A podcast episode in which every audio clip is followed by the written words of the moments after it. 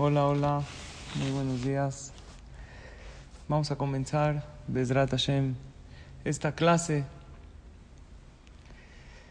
eh, que el tema es la dulzura en la espiritualidad. Que sean estas palabras de Torah y estas verajot que cada quien va a decir desde su casa. Yo me encuentro aquí en el Beta Knesset, extrañando mucho a todas ustedes, a todas las asistentes Estamos retomando nuestras clases de los martes, Bezrat Hashem. Y pues como les dije, las extraño, pero estamos aquí desde el Beta Knesset y cada quien desde su casa tomando esta clase de Torah que estoy seguro que nos va a dejar un mensaje positivo en nuestras vidas y que sean estas palabras de Torah y las verajot que cada quien va a decir para refuash de Kol Jolea Meja Israel, para todo el que lo necesita y para Refuah Shelema especialmente de Luis Abad Victoria, que acabo de le dé Refuah Shelema. Igualmente le mando un saludo a mi querido amigo David Husni, que me pidió que le mande la clase en este momento que me está escuchando. Querido David, que tenga usted pura verja y atzlajá, usted y toda su familia. Pues gracias a todas por conectarse el día de hoy. Gracias por eh, las que puedan prender la cámara, porque me da gusto verlas. Y pues bueno, comenzamos con este tema que es la dulzura en la espiritualidad. Esta clase, después de esta jornada de fiestas mayores, después de todo este proceso que hemos vivido, Elul, Rosh Hashanah, Yom Kippur, Sukkot, Simchat Torah, algo nos queda claro. Lo que nos queda claro a todos, creo, que necesitamos espiritualidad para vivir felices, para vivir plenos, se necesita esa parte espiritual. Que el que pretende solo una vida material, tarde o temprano, va a sentir un vacío. Esa parte espiritual en la vida, de sentir la presencia de Hashem, eso llena nuestra alma. Yo creo que esa es una de las conclusiones principales que llegamos todos después de estas fiestas. Y cada quien a su nivel. Cada quien en el nivel que se encuentra. Todos hemos sentido una espiritualidad, una cercanía con Hashem. Y lo que quiero hablar hoy, que es el título de la clase, la dulzura en la espiritualidad, es relacionar la espiritualidad con el placer. ¿Por qué lo digo? Porque generalmente el placer es el placer, el placer de comer, de beber. Y la espiritualidad es como el deber ser. Pero yo quisiera hoy relacionar la parte espiritual con el placer, que aprendamos a sentir dulzura al hacer las mitzvot, a que sepamos que también el dedicarte a tu casa, a tu hogar, a tus hijos, a sentarlos en tu casa, a ponerles el Zoom, a darles de comer, al recibirlos en la mañana con un saludo, con una sonrisa, eso también es espiritualidad, eso también es una mitzvah y tienes que encontrarle el placer y la dulzura al hacerlo. Porque ahorita pasamos la fiesta de Sukkot, que de alguna manera es más fácil alegrarse en Sukkot es de Mansim Hatenu, es el tiempo de la alegría y se respira un ambiente alegre y estamos en la Sukkah. Y hay una mitzvah de, para los hombres, ¿no? Principalmente de tomar, basar de yain, y cuando uno toma, y cuando uno come rico, y cuando hay comidas festivas, y ropas especiales, y todo el ambiente, las canciones, uno automáticamente se alegra. Pero cuando llega uno a la rutina, donde ya las comidas ya no son festivas, ya no toma uno igual, ya no, dicen que, creo que les dije, ¿no? Que uno dijo, ¿tú por qué tomas tanto? Todo el tiempo estás tomando. Y dice, no, yo no soy borracho, no soy alcohólico. Yo nada más tomo los días que acaban con ese. Los lunes, martes, miércoles, jueves, viernes, sábados, domingos y días festivos, nada más esos días. Pero la verdad es que ahorita que termina toda la jornada festiva, que la persona ya regresa a la rutina, la alegría, el éxtasis se dificulta. Y más en el tema de cumplir las mitzvot. Yo quiero que relacionemos el placer con la parte espiritual. Nosotros recibimos muchísimas bendiciones en estas fiestas. Y después de las fiestas, desde Rosh Hashanah hasta Simchat Torah, salimos muy cargados de bendiciones. Por eso hay una parte en la tefilá, en el rezo, en las fiestas, que nosotros le pedimos a Hashem. Beasienu Hashem Elokenu et birkat moadeja lehaim ul simcha ul shalom. Cárganos Hashem todas las verajot de la fiesta para que tengamos una buena vida, tranquilidad y paz. Para que también cuando acabe la fiesta nos sintamos recargados de esa energía y principalmente de esa alegría. ¿Y saben por qué decimos esto? Porque si tú compras un coche o una casa, tú no vales más como persona. Tú eres la misma persona, pero tienes un coche bonito. Eres la misma persona, pero tienes un reloj muy caro. Pero en realidad, después de las fiestas, sí vales más como persona. Tu valor espiritual ahorita y antes del mes de Elul es diferente, porque llevas varios días de Selijot y muchísimas horas de Torah, y escuchaste el shofar, y en Kippur ayunaste, y entraste al azúcar, y los hombres tomaron los arbat minim, y después llegaste a Simchat Torah, y todo lo que hiciste en esas fiestas, tu valor espiritual es diferente. Tú ahorita vales más, ahorita tu alma brilla más que antes de Elul. Entonces es un momento que la persona debe reflexionar y pensar, si ya valgo más espiritualmente, ¿cómo hago para que todas estas verajot que recibí en las fiestas continúen conmigo durante el año? Porque tu alma ya está mucho más elevada. La clave de todo esto sería sentir placer en la espiritualidad. ¿Cómo se cierra todo el maratón de espiritualidad que vivimos desde Rosh Chodesh Elul hasta el final de las fiestas. Pues se cierra con Simchat. Y en Simchat ¿cuál es la costumbre más arraigada en Simchat? Cuando bailan con la Torah. En todas partes del mundo avientan dulces y se le da dulces a los niños y a los adultos. Este año, obviamente, se hicieron las acafot mucho más reducidas, pero dulces creo que no faltaron en ningún knis, a lo mejor poquitos, no como todos los años, porque tampoco había niños en nuestros batekenesiot. Pero por ejemplo, en casa de ustedes, pues yo le di su bolsita de dulces a los niños. ¿Por qué en Simchat Torah? Y no es una costumbre de México, también en Israel, yo estuve en Israel, en la yeshiva, y cuando sacaban los sefarim, aventaban dulces, y los niños se agachaban en el piso, al piso a recoger los dulces. Y la pregunta es, ¿por qué la costumbre de aventar dulces en Simchat Torah. El pueblo de Israel somos sabios y si hay esta costumbre, algo nos quiere enseñar. ¿Alguien sabe por qué existe la costumbre de aventar dulces en Simchat? Si alguien sabe, que lo escriba en el chat y lo leo. ¿Qué opinan? ¿Por qué habría el tema de dulces en? Entonces, en realidad es para darnos un mensaje maravilloso. Aquí Sara dijo para alegrarse, pero ¿qué tiene que ver con los dulces? Entonces, el mensaje que nos quieren dar es que la Torah es dulce, que la Torah es agradable cumplirla, que no hay algo más dulce que la Torah.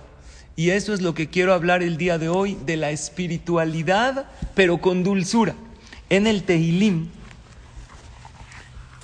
eh, Salmo 19, está hablando David Amelech de lo que es la grandeza de Hashem y la profundidad y la sabiduría de la Torah. De hecho, el Teilim número 19 es para conseguir sabiduría. Si alguien tiene un examen, por ejemplo, que tiene que rendir, los jóvenes a veces preguntan, papá, ¿qué Teilim digo? O los universitarios, ¿no? Para salir bien en un examen, yo siempre les digo antes, aparte del Teilim, tienes que estudiar y prepararte muy bien. Pero el Teilim para salir bien en un examen es el Teilim 19. Es el Teilim que le da a la persona mucha sabiduría. Es lo que David Amelech le pidió a Hashem. Y en el Teilim 19 hay un pasuk muy bonito que dice lo siguiente, Anehemadim mi zahav, mi paz rav, umtukim mi devash benofetzufim. La Torah es más deseada, más que el oro y más que, que los tesoros. Umtukim mi devash y es más dulce que la miel y el chorrear de los panales. Eso quiere decir que cumplir la Torah y estudiar la Torah es dulzura. Y por eso se avientan dulces en Simchat Torah. Y con ese mensaje nos tenemos que quedar, queridos amigos y amigas, que la Torah no solo hay que cumplirla, hay que disfrutarla. Este mensaje hay que interiorizarlo a nosotros y transmitirlo a nuestros hijos. Estudiar la Torah y cumplir la Torah no es fácil. El que te diga que es fácil, te está mintiendo. El ser kosher no es fácil, el no hablar la shonara no es fácil, el no enojarse no es fácil, el ponerse el tefilín, madrugar todos los días y, decir shahrit y ponerte el tefilín no es fácil, pero es satisfactorio. ¿Quién dijo que lo fácil es lo mejor? De hecho, generalmente, lo fácil no te lleva a caminos que te dan el éxito. Todos los caminos que llevan al éxito no son caminos fáciles, son caminos que hay que esforzarse, pero al final son muy satisfactorios. El cumplir la Torah, ¿sabes por qué sabían tan dulces en Simchat Torah? ¿Y sabes por qué con eso terminamos todo el ciclo festivo con Simchat Torah? Para darnos un mensaje que cumplir la Torah es agradable. Y hay veces no es fácil, pero es gratificante, es dulce.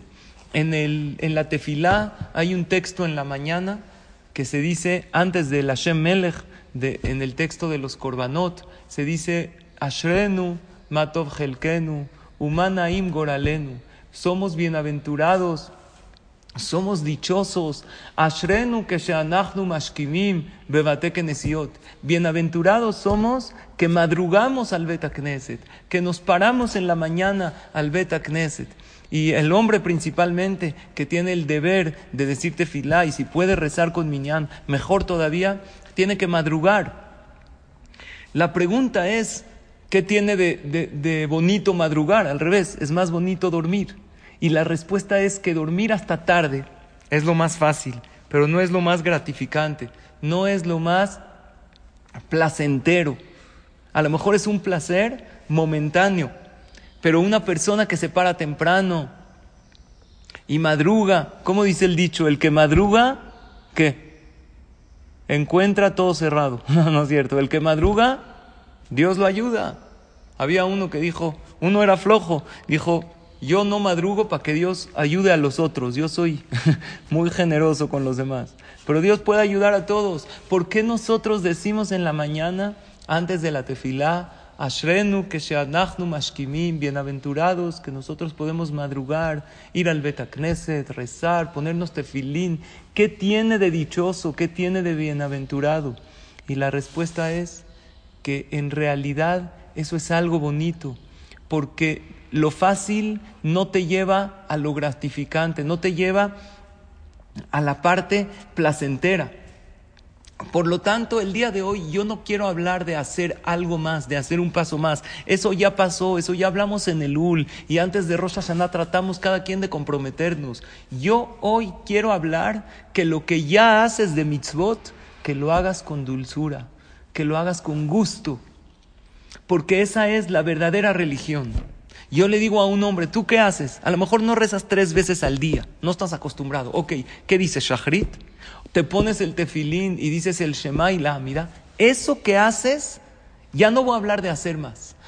Yo estoy hablando hoy que eso que haces, hazlo con gusto. Y si no te da gusto al hacer esa mitzvah, pues búscale la dulzura. Si ustedes, queridos amigos, amigas, tienen el bonito hábito y la bonita costumbre de tomar una clase de Torah, como lo estás haciendo ahorita, por favor, disfrútala hazlo con gusto, hazlo con alegría. Cuando tú vas a una clase de Torah o cuando tú escuchas ahorita vía remota desde tu casa una clase de Torah, tienen que pasar dos cosas.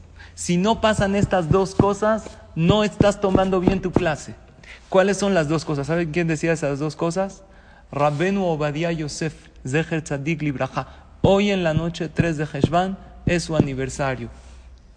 El gran jajam de nuestra generación, el gran posek del mundo sefaradí y del mundo entero en realidad.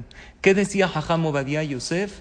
Que cuando tú escuchas una clase de Torah, tienen que suceder dos cosas en ti. Número uno, que al final de la clase te sientas más contento, más feliz, te sientas más en paz. Y número dos, que veas cambios positivos en tu vida, que vivas más tranquila, que sientas a Hashem más en tu vida, que mejore tu shalom bait, que tu carácter vaya mejorando, que veas cambios positivos en sentir la presencia de Hashem. Si no pasa ninguna de estas dos, si al final de la clase no te sientes más tranquila, y si en tu vida cotidiana no ves cambios positivos, ¿esto les pasa o no cuando toman nuestra clase? ¿Se sienten más contentas y más tranquilas al final de la clase? Estoy viendo en cámara que me dicen que sí, pero no digan por compromiso, ¿eh? digan en verdad lo que sienten. Dice Jajamo Badia Yosef, si tú al final de la clase no te sientes más tranquila y no ves cambios positivos en tu vida, entonces no estás estudiando Torah bien, o el jajam no es el correcto, o hay varios jajamim, o el tema no es el correcto, o la clase no es la que tú tienes que tomar.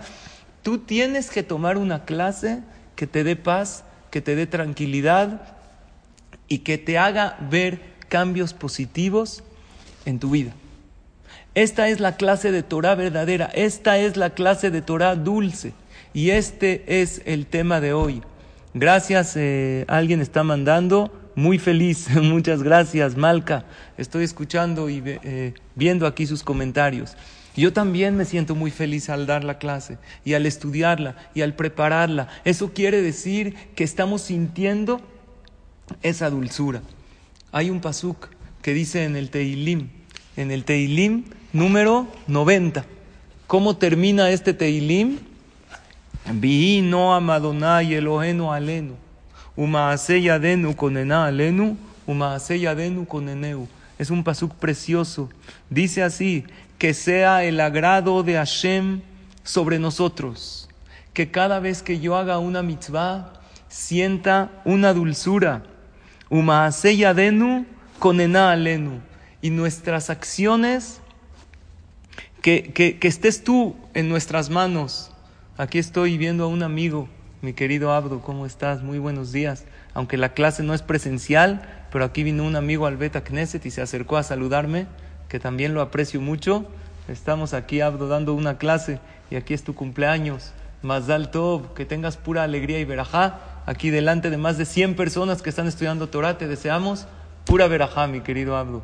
en puras alegrías. La pregunta es, queridos amigos y amigas, si las mitzvot nos tienen que dar dulzura, tranquilidad y paz, ¿por qué hay mucha gente que cumple mitzvot y no sienten dulzura? ¿Qué opinan? ¿Por qué? Hoy de qué estamos hablando? Que no nada más hay que hacer las mitzvot. Hoy no estamos hablando de hacer más. Eso ya lo hablamos antes. Seguro ya hiciste tu compromiso con Hashem y con los demás y con tus hijos y con tu pareja y contigo misma para ser mejor en este año. Yo ahí los tengo apuntados tratando de cumplirlos día a día, Bezrat.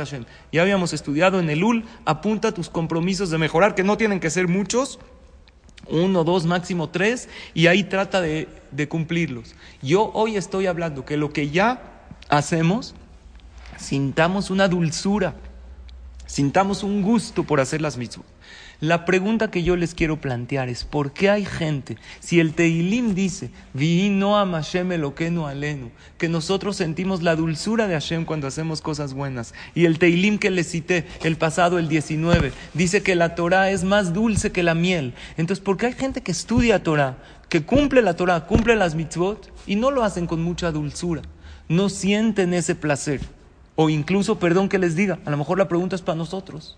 A lo mejor yo soy de aquellos que me pongo el tefilín, pero no siento esa dulzura. A lo mejor tú eres de aquellas que prenden las velas de Shabbat, pero lo haces como rutina. ¿Por qué? Y la respuesta es la siguiente. Dice Rabbi Eliezer Ben David que en verdad las mitzvot son dulces, pero no a todos les sabe dulce. Si uno no se prepara para hacer la mitzvah, la mitzvah no le da esa dulzura. Si un hombre llega a la tefila, O al tefilín en la mañana se lo pone, agarra directo, abre su tefilín, se no se prepara, no se mentaliza, no va a sentir la dulzura de la mitzvah. Si una mujer prende sus velas de Shabbat, como, a ver, ¿a qué horas es? Órale, prende. O dice su verajá, hombre, mujer, pero sin una preparación previa, entonces no sientes la dulzura de la mitzvah. Todo aquello que tú te preparas, sientes lo bonito de la mitzvah. Si alguna de ustedes preparó, que me imagino que todas ustedes, para Sukkot, las comidas, y estabas preparando, y dijiste, ¿qué le voy a hacer a mi familia? O incluso preparaste la azúcar, y fuiste por las palmeras, y la pusiste, y tus hijos adornaron la azúcar. Díganme la verdad, ¿qué dulzura sentías qué gusto sentías cuando estabas sentado, sentada en la azúcar con tu familia. Inmenso, por porque te preparaste. Primer tip para sentir dulzura en las mitzvot es prepararse para ellas. Hay veces la preparación es física, hacer, reunir cosas, como en la azúcar dijimos, o como en los arbata minim, que el hombre va, los escoge, y hay veces la preparación es mental. Mi preparación antes de la tefilá tiene que ser mental, delante de quién me voy a parar. Tengo la oportunidad de hablar con el jefe, con el creador. Igual antes de la clase, tú sabes que hoy tienes una clase 11 de la mañana, pero tú te puedes preparar, mi querida amiga, para esa clase. Tú puedes decir desde las diez y media, ya me voy a ir preparando, eh, pongo mi aparato, me preparo mi cafecito rico para disfrutar mi clase Checo que mis hijos estén bien, cada quien en su, en su Zoom. Obvio que tengo que estar ahí viendo porque los niños, las que tienen niños chicos a esta hora están tomando clase, pero te preparas y te mentalizas. Todo lo que tú te preparas lo haces mejor y lo disfrutas más. Si tú preparas mucho un viaje, el día que llega ese viaje lo vas a disfrutar mucho. Porque así como es la preparación, así es el placer porque uno disfruta mucho una fiesta, una boda, una alegría, que Bezrat Hashem, permítanme extenderles una invitación, aunque sea virtual, que tenemos Bezrat Hashem, la boda de mi hija, el domingo, este domingo próximo. Ahorita les voy a mandar el Zoom en nuestro chat para que la que quiera acompañarnos por Zoom, voy a estar muy feliz de recibir sus felicitaciones de esa manera porque pues así lo podemos hacer ahorita. ¿Por qué unos padres, una novia siente una alegría muy grande por una palabra? Porque se preparó. La preparación genera emoción y lo que uno hace sin preparación, pues lo hace como por rutina y no se emociona al hacerlo. Hay una frase que me gusta citar que dice, si fallas al prepararte, te estás preparando para fallar. ¿Escucharon la frase? Si fallas al prepararte, si una persona no se prepara para su matrimonio, se está preparando para fallar. Pero por otro lado, si uno se prepara, Bezrat Hashem, todo lo preparado, pues sale mejor. Porque Hashem, claro que te ayuda, pero te pide que tú pongas de tu parte. Lo mismo yo digo para las mitzvot. Prepárate, mentalízate. Si tienes que ir a la tevilá tú como mujer, si te tienes que poner el tefilín tú como hombre, es simplemente un ejercicio mental de pensar y decir a dónde voy, qué voy a hacer. Ese es el primer motivo. Y el segundo motivo que no sentimos dulzura en las mitzvot es porque no sentimos que estamos cumpliendo con la voluntad del Creador. Cuando tú complaces a alguien muy importante, te sientes contento. Cuando tú complaces a alguien que amas y que te ama, te sientes muy feliz. Si tú harías un simple ejercicio, que al estudiar ahorita mi clase de Torah, voy a complacer y voy a sacarle una sonrisa, nada menos que al Creador del mundo. Y al decir una verajá por esta, por esta agua que tengo, Hashem se va a poner muy feliz porque soy de aquellas personas que saben valorar las cosas. Entonces, al tú mentalizarte, al tú prepararte y al tú entender que estás cumpliendo con la voluntad de Hashem, ¿qué va a suceder cuando hagas la mitzvah? Vas a sentir una dulzura especial. El mensaje del día de hoy es para todos los niveles, porque no importa cuánto hagas, no importa en qué nivel estés pero lo que yo quiero transmitir es que lo que hagas, trata de sentir la dulzura.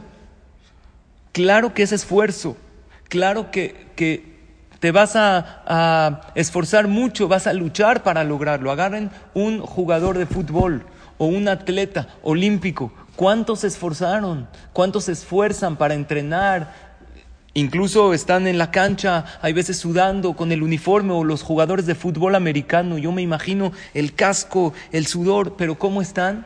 felices, sienten una dulzura por jugar, sienten un gusto por hacerlo porque se sienten afortunados de poder ser de aquellos seleccionados.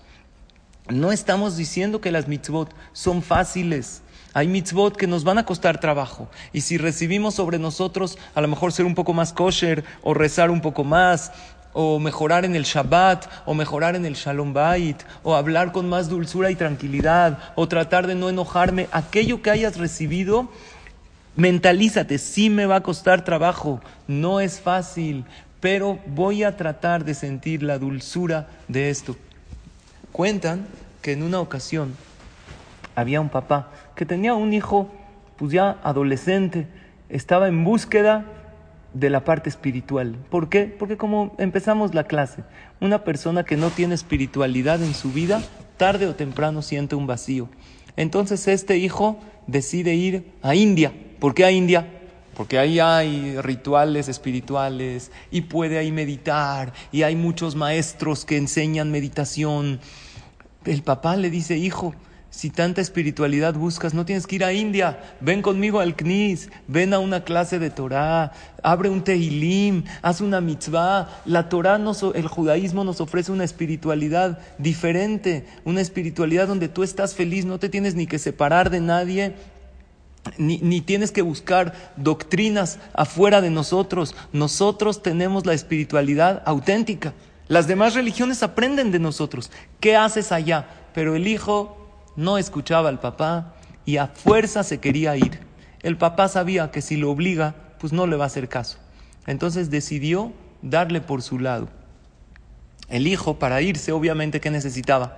Dinero. Si te quieres ir unos meses a la India a meditar, ahí hay eh, faquires, ahí hindús duermen en camas de clavos para espiritualizarse. Esa no es la filosofía de la espiritualidad de la Torah. La Torah quiere que disfrutes, quiere que comas rico, quiere que duermas bien, quiere que tengas placeres. Shabbat, Shabbat que es el día más espiritual, es puro placer, pero también tienes que desconectarte de ciertas cosas materiales para que sientas placer. Pero el hijo a fuerza se quería ir a la India. Entonces le dijo al papá, papá, yo necesito nada más para empezar cinco mil dólares. Ya, luego me vas mandando dinero. El papá le dijo, hijo, la verdad es que vamos a hacer un trato. Ok, tú te quieres ir, vas a, a probar otros tipos de espiritualidad, aunque en el judaísmo lo tenemos todo, yo entiendo. ¿Qué te parece si hacemos un trato? Yo te doy tus cinco mil dólares, pero tú te tienes que poner el tefilín todos los días. Ya, papá, no me obligas a ponerme el tefilín. Entonces no hay dinero. El papá le quería dar una lección a su hijo. A lo mejor le agarraba el gusto del tefilín. Porque otra vez, según el tema que estamos estudiando hoy, no se trata de ponerse el tefilín, se trata de conectarse con el tefilín. Y mucha gente después de ponérselo encuentran la conexión. El papá pensó que de esta manera el hijo no iba a perder la conexión con Hashem. Entonces hicieron un trato. Le dijo el papá, si tú te pones el tefilín, yo te hago llegar tu dinero. Ahí había un banco donde le iba a hacer una transferencia, donde se lo iba a mandar. Pasan dos, tres días y el hijo le habla al papá, papá, ¿no me has mandado el dinero? El papá le dice, ¿te estás poniendo el tefilín? Sí, papá, me lo estoy poniendo. Va a llegar el dinero, no te preocupes. Pasa una semana, el hijo desesperado, no llega el dinero, le habla al papá, papá, por favor me urge, necesito el dinero. El papá, ¿te pones tefilín? Papá, todos los días me lo pongo, dos veces al día. Le dijo el papá, no, con una suficiente. Todo, pa, me lo estoy poniendo todos los días. Entonces no te preocupes, el dinero va a llegar. Y así pasaban los días y el hijo ya no tenía dinero. Desesperado, enojado y molesto, tomó el avión de regreso. Y enojadísimo llega a su casa con su papá. Papá, tú me mentiste. Me dijiste que me ibas a mandar el dinero. El papá dijo, vamos a ver quién mintió. Porque yo te dije que si te pones el tefilín, te iba a mandar el dinero. Le dijo el hijo, papá, yo me puse el tefilín, ok, pues tu tefilín nos va a decir si te lo pusiste o no. Abren la coracha donde está el tefilín y ¿qué había ahí? Un cheque de cinco mil dólares. ahí estaba, pero lo que pasa es que el hijo no se ponía el tefilín. Este es un maase que cuentan que probablemente, a lo mejor no fue real, pero tiene una lección profunda. Porque el papá se dio cuenta que el hijo le estaba mintiendo. Es verdad que el tefilín y cualquier mitzvah requiere de esfuerzo, pero ¿qué crees? Dios es el mejor pagador y nunca se queda en deuda con nadie. Y si tú quieres sentir dulzura en la mitzvah y no la encuentras, se vale pensar también en la recompensa que Hashem nos va a dar por hacer la mitzvah. No es que, jajam, yo no me quiero ver interesado. Sí, hay veces los seres humanos trabajamos mejor con incentivos. Dios nos da incentivos. No te tienes siempre que concentrar en la recompensa, pero muchas veces la recompensa funciona para poder ser mejores. En el Shema no lo decimos, el mitzvotai. Lo dices en el Shema todos los días, te dice Hashem. Si tú vas a escuchar mis mitzvot, benatati ese teja, te voy a dar pasto y va a haber lluvias y vas a tener abundancia y vas a tener salud por porque los seres humanos muchas veces así funcionamos. Claro que nosotros tenemos que hacer el bien y aspirar a hacer el bien no por interés, pero muchas veces somos como aquel niño que para portarse bien y para sacarse buenas calificaciones hay que ofrecerle un dulce, una paleta o un premio más grande. Las mitzvot, yo les pregunto, queridas señoras, tzadkaniot, que se dan cita para estudiar Torah, Kola también hay aquí algunos amigos, hombres, que les agradezco también por estar en la clase. Las mitzvot Dios las paga en este mundo o en el Olam Abba después de 120 años. ¿Qué opinan? Pues la Gemara dice Sehar mitzvah behai alma leka. Es en arameo, traducción. El pago de una mitzvah en este mundo no hay porque todo el mundo no alcanza para pagarte la mitzvah. Pero dice el Zohar Akadosh, fuente de la Kabbalah, tu mitzvah Dios te la paga después de 120, pero la alegría y la dulzura que tú sientes por la mitzvah, esa te la paga aquí en este mundo. ¿Sabes por qué? Porque eso es optativo, eso decidiste tú. Hacer la mitzvah, pues de alguna manera estoy obligado, pues si soy creador, creado por Hashem y soy del pueblo elegido y Dios me dio una Torah, pues de alguna u otra manera lo tengo que hacer sí o sí. Obvio, tenemos libre albedrío, pero estamos como que obligados a hacerlo. Pero la alegría que tú le metes a la mitzvah, ¿eso saben qué demuestra? Eso demuestra amor. Eso es amor verdadero. Ahora, la Torah, claro que tiene límites. No todo puedes comer no todo puedes hablar, no todo puedes pensar, sí, no puedes pensar mal, juzgar mal del compañero. Eh, no todo dinero puedes obtenerlo. Hay días que la Torah te dice, este día no trabajes, lota hace melajá, un dinero ilícito, no correctamente ganado. Pero todos esos límites que la Torah nos pone para poder sentir dulzura en las mitzvot, lota hace. Existen dos mitzvot, hay mitzvot de hacer y hay mitzvot de no hacer. Mitzvot de hacer es darse de acá, ponerme el tefilín, rezar, son mitzvot activas, pero hay mitzvot pasivas, no hablar la shonara, no comer algo que es taref, y obvio, como hemos dicho, cada quien a su nivel, es válido, pero ¿cómo puedo no hacer un trabajo prohibido en Shabbat? ¿Cómo puedo yo, queridos amigos y amigas, sentir placer y dulzura por no hacer cosas? Pues la verdad, el no hacer me limita. Entonces, para entender los límites de Dios, yo los invito a hacer el siguiente análisis. Cuando entendamos este análisis, cumplir los límites que nos pone la Torah, se nos va a hacer fácil. Tú entiendes la relación de papá e hijo o mamá e hijo y ahí vas a entender perfecto la relación de Hashem con nosotros. Los límites que le pone el papá o la mamá al hijo, ¿son para fastidiarlo, para molestarlo o por su bien? ¿Qué opinan? Todas ustedes, muchas de ustedes, muchos de ustedes son papás, mamás. ¿Por qué tú le dices a tu hijo, esto no lo hagas? Aquí no, no, llegues tarde de la fiesta, maneja con precaución para molestarlo. Lo mandas al dentista, lávate los dientes. Obvio, cualquier persona entiende que todos los límites que les ponemos a nuestros hijos son por su bien. Ese es punto número uno. Punto número dos. Cuando un papá le pide y le exige a su hijo que haga algo, nunca le va a exigir más de lo que puede hacer. ¿Estamos de acuerdo? Si un papá, una mamá, tiene un hijo barminal lo aleno, con una deficiencia, si no puede correr, pues, porque tiene un problema en el pie, no le va a decir que corra, le va a decir, aunque sea camina, aunque sea muévete. Si tiene barminal el hijo un problema de atención o que no entiende bien las matemáticas, el papá, la mamá, le van a exigir hasta su capacidad, no más de su capacidad. Ese es punto número dos. Y punto número tres, los padres, todo lo que hagan sus hijos bueno, un papá bueno, siempre festeja los logros de sus hijos. Estos tres puntos, copy-paste, igualito de Hashem con nosotros. Todos, hay que cambiar el chip. Hay mucha gente que cree que la Torah, la religión, son puros harán, todo prohibido. ¿Por qué? ¿Por qué te prohíben cosas? ¿Para molestar, para fastidiarte? Claro que no. Los tres puntos de padres a hijos aplican exactamente igual de Hashem a nosotros. ¿Por qué Dios nos prohíbe ciertas cosas? Número uno, por nuestro bien. Dios es el fabricante y Él sabe exactamente qué es bueno y qué no es bueno para nosotros. Eso es uno. Punto número dos, todo Hashem te dice lo que puedas, lo que no puedas, olvídate. Yo conozco tu potencial. Porque a veces uno se desmotiva, porque hay cosas de la religión, del judaísmo, de la halajá, que están fuera de su alcance. Entonces uno dice, no, pues si no hago esto, entonces me falta mucho. No, no, no. Lo que puedas, haz y Dios festeja cada logro tuyo. Si tú hoy te concentraste más en tu clase de Torah, Hashem está feliz contigo. No lo cree Dios. De ver a una hija maravillosa que está estudiando Torah en horas de trabajo, en horas que está con sus hijos. Dios está feliz contigo. Tenemos que cambiar esa percepción de que Hashem a lo mejor está enojado, me pasó esto porque a lo mejor no me quiero, mis tefilot no se oyen. No, no, no. Exactamente como papá a hijo. Un buen papá, una buena mamá festeja cada logro.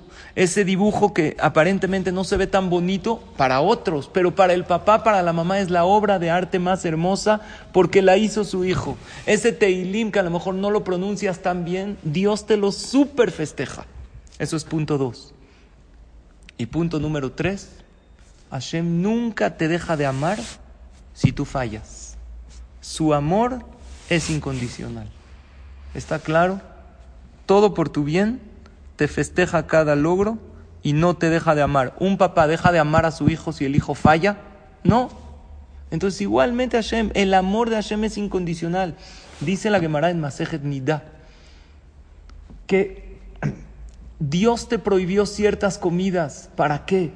Para que cuando sí puedas comer el kosher, lo disfrutes. Si todo sería permitido, entonces no disfrutas porque todo puedo. Pero ese juego de prohibido y permitido me hace disfrutar lo permitido. Y además de eso, que Él es el fabricante. En una ocasión, no sé, hace cientos de años, ¿cuándo se inventó el primer coche? No sé, ustedes díganme la fecha. Había una persona que tenía ese de los coches antiguos, antiguos de los primeros, y de repente a la mitad del camino se le paró el coche y no sabía qué hacer. Abre el cofre, no tiene idea de lo que pasa. Trata de mover, sale humo, no sabe qué hacer. De repente se para ahí un viejito, se para ahí un anciano y le dice, aprieta esta tuerca y el coche va a arrancar. Él dice, este viejito que sabe, no sabe nada. Hazme caso. Dijo, bueno, no tengo nada que perder. La apretó, arranca perfecto. Se lo voltea a verlo sorprendido y le dice, ¿usted de dónde sabe tanto? Un anciano.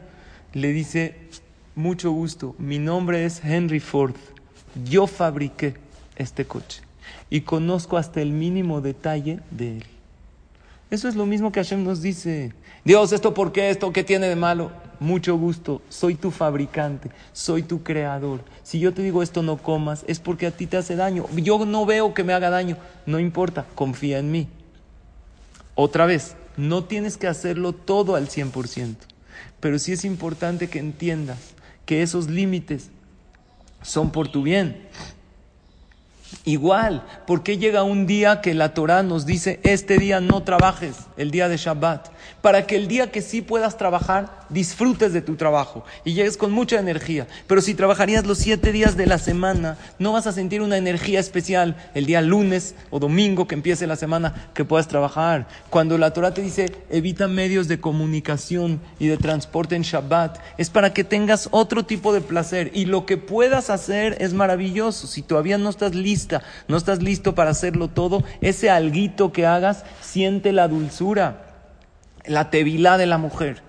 El tema de Nida. Pues, ¿Qué creen? Ese es el secreto del Shalom Bait, la renovación de la pareja, que un tiempo no se permite y después entra la Tevilá y se llena de espiritualidad. No es nunca para fastidiar a la persona. Aparte de la Olama va, aparte del pago después de 120 años, hay que cambiar la perspectiva. Por eso Rosh Hashanah, Kippur, Sukkot, al final Simchat Torah, ¿cuál es el mensaje? Dulces y más dulces.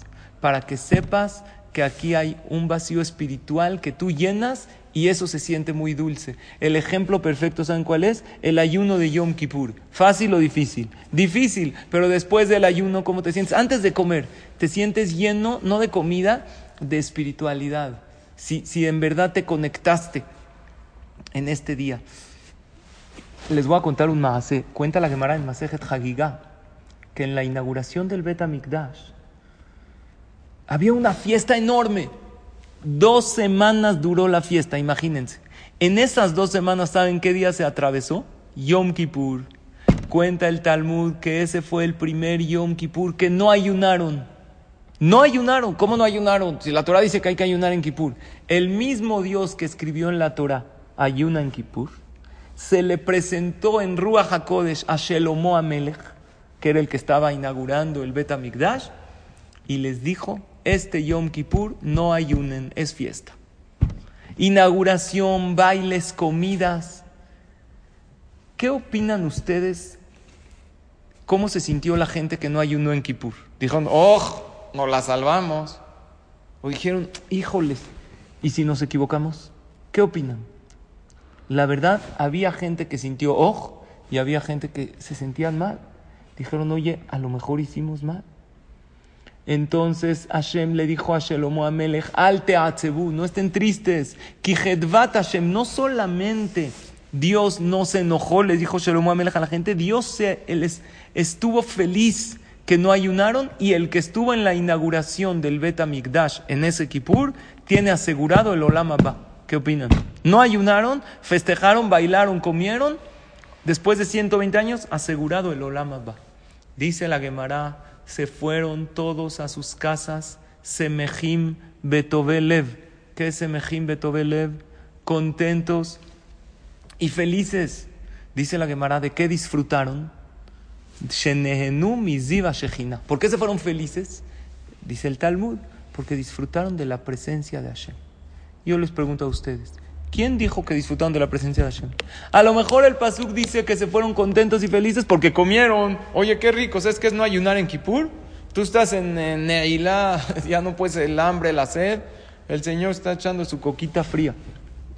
Entonces a lo mejor estaban contentos por eso. Dice la Gemara, no, porque está escrito que ellos llegaron a su casa felices y la alegría les duró. Alegría que dura es alegría espiritual. Alegría momentánea es alegría material. Si tú comes muchísimo y hasta te llenas, te sobrellenas, la alegría y el no es alegría, es placer momentáneo. Después llegas a tu casa, ya no puedes, te sientes mal, te duele la panza, te echaste tus taquitos kosher, pero comiste muchísimo, te duele. Pero la alegría de hacer una mitzvah, la alegría de hacer la voluntad de Hashem, es algo que dura. Y como la Gemara dice que esa alegría les duró, a fuerza tenemos que decir que qué tipo de alegría fue. Fue una alegría espiritual. Lo material, sientes alegría al principio y luego hay veces sientes un vacío. Lo espiritual al revés. Seguro a muchas de ustedes les costó trabajo conectarse el día de hoy a la clase. Tienes que dejar a los niños acomodados, pero ¿qué tal sientes el placer cuando esto terminó? ¿Saben por qué hay que sentir la dulzura en las mitzvot? Por dos motivos. Número uno, por ti. Porque cuando tú sientes la dulzura en una mitzvah, lo vuelves a hacer. Porque tú te atraes a lo que te sabe bien, a lo que te da placer. Entonces, si tú sientes placer al ayudar, placer al rezar, pues la próxima vez lo vas a hacer. Muchas de ustedes, ¿por qué estamos en clases cada semana y varias a la semana? Porque siento un placer, siento una dulzura, entonces lo repito. Y número dos, por los hijos. Porque cuando ellos nos ven haciendo algo con dulzura, algo disfrutándolo, pues les estamos dando un buen mensaje. Les voy a contar algo increíble. Rabhaim Mibolojin fue un jajam hace unos 200 años en Europa de las primeras yeshivot, que es como el sistema que conocemos hoy en día de las yeshivot. Entonces, en, aquel entonces empezó la Ascalá. ¿Qué es la Ascalá? El iluminismo.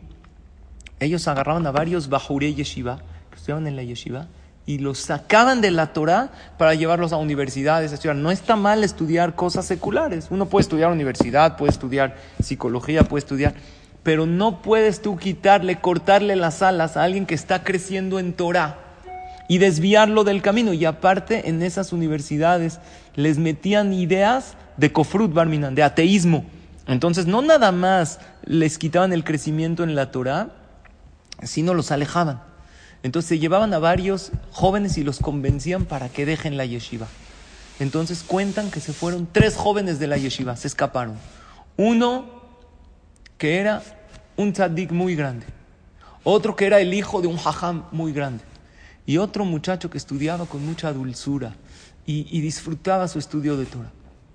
Entonces fueron con Rabhaim y el Rosh Yeshiva, y le dijeron, Jajam, estos tres muchachos, ¿qué pasó? Le dijo, la verdad me duele mucho por ellos. Pero el muchacho que estudia con mucha dulzura, que canta la Gemara, que la disfruta, se llama Shimón, este seguro va a regresar a la yeshiva. Dicho y hecho, después de dos, tres semanas, regresó a la yeshiva y dejó todo. Le preguntaron a Rabhaim y Bolojin que usted tenía Ruach HaKodesh, inspiración divina. Dijo, no, pero yo sé que la persona que siente dulzura por algo, al final regresa a eso le preguntaron al muchacho, oye, ¿tú por qué regresaste? dijo, la verdad me interesaba mucho el estudio de las, de, secular, de estudiar eh, eh, universidad, y no tiene nada de malo, como les dije, pero les traían otras ideas de reformismo a la Torah o de ateísmo barmina. Dijo, yo en el camino a la universidad pasaba por abajo de la yeshiva. Y cuando escuchaba a los, había un joven que cantaba precioso la Gemara y que estudiaba con tanta dulzura, que dijo esto no me lo pierdo y regresó. Y esa es la realidad. Cuando uno prueba la dulzura de la Torah, uno no la deja. Entonces el primer motivo es por ti. Y el segundo motivo es por tus hijos. Cuando tú haces las mitzvot con dulzura, entonces tus hijos se atraen a esas mitzvot. a principios del siglo pasado, en, del año 1900 al 1950, llegaron muchos Yehudim a Estados Unidos. Y, eh, antes de la guerra e incluso después. De todos los Yehudim que llegaron a Estados Unidos, de todos los Yehudim que llegaron a Estados Unidos, habían, escuchen este dato triste, más de un millón de Yehudim dejaron de respetar Shabbat. Venían de Europa, dejaron de respetar Shabbat.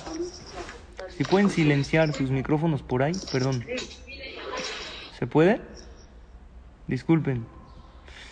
Gracias. Más de un millón de Yehudim dejaron de respetar Shabbat.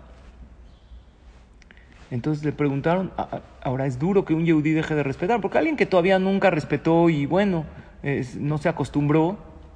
Un segundo, voy a cerrar esto. Ya. Alguien que nunca respetó, pues de a poquito se vale, no está acostumbrado. Pero Yehudim, el Shabbat, que es la parte eh, eh, em, medular de nuestra Torah, que tantos Yehudim hayan dejado de respetar. Entonces le preguntaron al Jajam grande de la generación que se llamaba Ramoshe Feinstein. Le dijeron, ¿por qué tantos Yehudim dejaron de respetar Shabbat? Entonces dijo lo siguiente. Está escrito, Beshameru bene Israel et Shabbat la azoteta Shabbat le dorotam. Van a cuidar Shabbat para hacer el Shabbat, que es la azoteta Shabbat le dorotam, para que hagan el Shabbat para sus generaciones. ¿Sabes cómo tú haces el Shabbat para tus generaciones? Cuando tú lo haces con alegría. Estos Yehudim llegaban de Europa, llegaron a Estados Unidos, y en Estados Unidos se trabajaba el sábado normal. Entonces ellos llegaban a su casa y le decían, papá, eh, ¿cómo va el trabajo? Mira, yo respeto Shabbat, ni modo, pues es haram trabajar el viernes, entonces, eh, pues como no puedo trabajar, perdón, el, viernes trabajo, como no puedo trabajar el sábado, no Saturday, no Monday. Si no vienes el sábado a trabajar, les decían, ni te presentes el lunes, porque el sábado a principios del siglo pasado era un día laboral normal. Entonces el papá, ¿cómo llegaba? Llegaba triste, llegaba molesto. Es que no tengo trabajo. Bueno, voy a buscar otro trabajo. Buscaba otro y también lo corrían por cuidar Shabbat. El papá respetaba Shabbat. Pero ¿cómo respetaba Shabbat? De mala gana. Le decía a sus hijos, pues ni modo, somos Shomer Shabbat. Entonces el niño, cuando ve que es algo que limita, algo que entristece, algo que es eh, malo, algo que es eh, difícil, pues nadie quiere lo difícil. Estos niños cuando crecieron dejaron de respetar Shabbat. Pero el que llegó a su casa feliz y dijo, a lo mejor no tengo trabajo, pero estoy feliz que tengo el Shabbat para estar con mi familia, para estar con ustedes. Dios nos va a mandar la Parnasá. Aunque no pueda trabajar en este día, yo sé que Hashem no nos va a dejar. Y estaba feliz en Shabbat. Entonces el niño que entendió que el Shabbat es más que cualquier cantidad de dinero. Y esto no es nada más en Shabbat. Como les dije, en, Shabbat respeta el nivel que estés. Pero lo que hagas, hazlo feliz. La diferencia del que hace las mitzvot con felicidad y sin felicidad no es pequeña, es abismal, es enorme. Dice en el libro Orjot Tzadikim que la mitzvah que haces con felicidad, con alegría y con dulzura se te multiplica por mil. Ya se los he dicho en otras clases. Tú ahorita estudiaste Torah, si estás feliz en, con tu clase, como yo estoy feliz, Baruch Hashem, de verlos, de verlas a todas ustedes, es por mil esta clase, por mil. ¿Cuánto, cuánto tardas tú en estudiar mil horas de Torah? Muchísimo. ¿Cuánto Shabbatot tienen que pasar para que prendas mil velas de Shabbat? Pues cada Shabbat tiene 50, cada año tiene 52 Shabbat. ¿Cuántas veces tardas para ponerte mil veces el tefilín? ¿Cuántos años? Pero si tú te lo pones una vez con alegría y sientes esa dulzura, entonces automáticamente esa mitzvah se te multiplica por mil. Acabo con esto. Había un jajam, se llamaba Rabbi Yehuda Barilai. Este Rabbi Yehuda Barilai se veía muy bien. Entonces lo encontró una reina, así cuenta la Gemara. Se veía muy bien, estaba feliz, tenía así un color eh, rojito, en la, tenía chapitas, así cuenta el Talmud, se veía muy bien. Entonces lo encontró una reina Goy y le dijo, siempre te veo pasando, vas a la yeshiva, te veo feliz. ¿Por qué estás tan contento? ¿Por qué te ves tan despreocupado? Yo soy la reina de todo este lugar y tengo yo más preocupaciones que tú. Le dijo, déjame adivinar, le dice la reina, una de tres, o prestas con intereses, porque el que presta con intereses no tiene problemas de parnasá, porque cada vez que se tardan en pagarle, va, eh, gana más dinero. O tomas vino del mejor vino que hay y por eso estás todo el día feliz. O tienes un criadero de cerdos porque los cerdos crecen mucho y engordan y vendes carne de cerdo. Le dijo, mira, yo soy judío, prestar con intereses no puedo, es haram, dice la Torah, no se puede. Criar cerdos también es haram. Y créeme que no tomo vino. El único vino que tomo es en la noche de Pesach, que tomo las cuatro copas. También en Shabbat tomo puro jugo o algo así. El único vino que tomo es en la noche de Pesach y me duele la cabeza desde Pesach hasta Shavuot. entonces, ¿qué quiere? Porque el vino me cae mal. Le dijo, entonces, ¿por qué estás tan feliz? Le dijo, porque soy un hombre que estudio la Torah y cumplo la Torah. Y lo hago con dulzura. Y eso hay veces nos falta. No nada más cumplir mitzvot. Y hoy estoy hablando cada quien en su nivel, sentir el placer. Porque lo que importa en la vida no es lo que haces, es lo que valoras. Tenemos que dejar de ser robots y dejar de hacer las mitzvot por inercia y en automático y empezar a hacerlas más de corazón. Y ahora quiero compartirles eh, eh, un breve resumen de lo que estudiamos el día de hoy. Acompáñenme a ver este resumen. ¿Sí me, me están viendo en pantalla? ¿Sí? Háganme así. Perfecto. Lo primero que estudiamos, sentir la dulzura en la espiritualidad. ¿Cómo sentir placer en lo espiritual? Tienes que buscar el placer en la parte espiritual. Primero que todo dijimos, prepárate y mentalízate antes de hacer la mitzvah. Cuando tú te preparas en algo, sientes la emoción. Y dijimos la frase que si fallas al prepararte, estás preparándote para fallar. Porque el que no se prepara bien, pues después va a fallar. Y obvio, en este caso no va a sentir el placer. Dijimos, trata de buscar y entender las ventajas de la mitzvah que haces. Si ya la haces, entiende qué ventaja tiene esta mitzvah que yo hago, cuál es el motivo profundo. Y si no lo encuentras, no dejes, no, no estés tranquila hasta que lo busques, hasta que lo encuentres. La relación de Hashem contigo es como un padre con un hijo, que tiene tres puntos. Número uno, que los límites que le pone el padre al hijo son por su bien. Número dos, que lo que el hijo haga de corazón, siempre, siempre el papá lo valora. Nada es poco, no hay logros pequeños para Hashem y que no lo deja de amar si el hijo falla. Estos tres puntos igualitos con Dios. Todo es por nuestro bien. Hashem valora todo lo que hagamos y si fallamos, Dios no nos deja de amar porque es nuestro Padre. Porque es conveniente sentir la dulzura en lo espiritual. Número uno, te va a gustar hacerlo una y otra vez, te vas a jalar. Y número dos, le vas a dar un buen ejemplo a tus hijos. Vean lo que me llegó. Que dice, cansada de que tus niños brinquen en la cama, te recomiendo este bonito edredón anti niños. ¿Ustedes creen que los niños van a brincar en esta cama? Qué horror, ¿verdad? Esa no es la manera de enseñarle a los niños a no brincar. Deberíamos de enseñarles la dulzura en las mitzvot. Esto ya no alcancé a explicárselos y bueno, quiero terminar. Si pueden eh, silenciar los micrófonos, please, please. Con esto, que es extender... Si pueden silenciar los micrófonos, please. Esto que quiero extenderles, una invitación de la boda de mi hija, que es este domingo a todos y a todas ustedes. Yo los considero a ustedes parte de mi familia porque gracias a ustedes he podido transmitir Torah y he podido crecer y les tengo a Karatatov y en la boda de mi primera hija las invité igual también aquí en una presentación y estaba el Beta Knesset lleno y bueno, esta vez no lo podemos hacer por obvias razones, pero quiero que nos acompañen que sientan esta alegría de un servidor con ustedes y desearles a ustedes que tengan puras semajot, puras alegrías, puras bendiciones.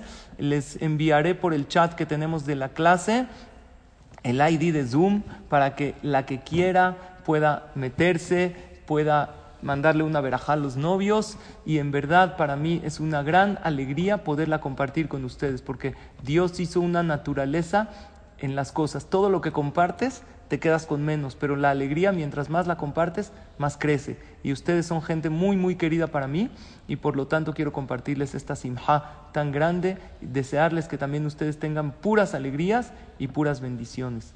Bueno, por lo pronto nos vemos, Bezrat Hashem, el martes que entra para esta clase de las 11 de la mañana y también les aviso, les anuncio que hoy en la tarde también voy a tener otra clase, eh, también para Refuash Lema de muchos enfermos de Am Israel que lo necesitan. La que se quiera meter es seis y cuarto con este mismo link. En un ratito también se las mando por el grupo. Es hoy eh, que vamos a dar Bezrat Hashem un Hizuk del tema de las Berajot. Vamos a decir Minhay Arbit por Zoom para que puedan contestar todas amén. Vamos a decir unos Teilim para Refuah Shelema. En unos momentos les estaré mandando eh, el anuncio. Bueno, y eh, creo que tenemos aquí con nosotros a Tania Laham. No sé si estás ahí, Tania. Eh, hola, hola Tania, pues bueno, eh,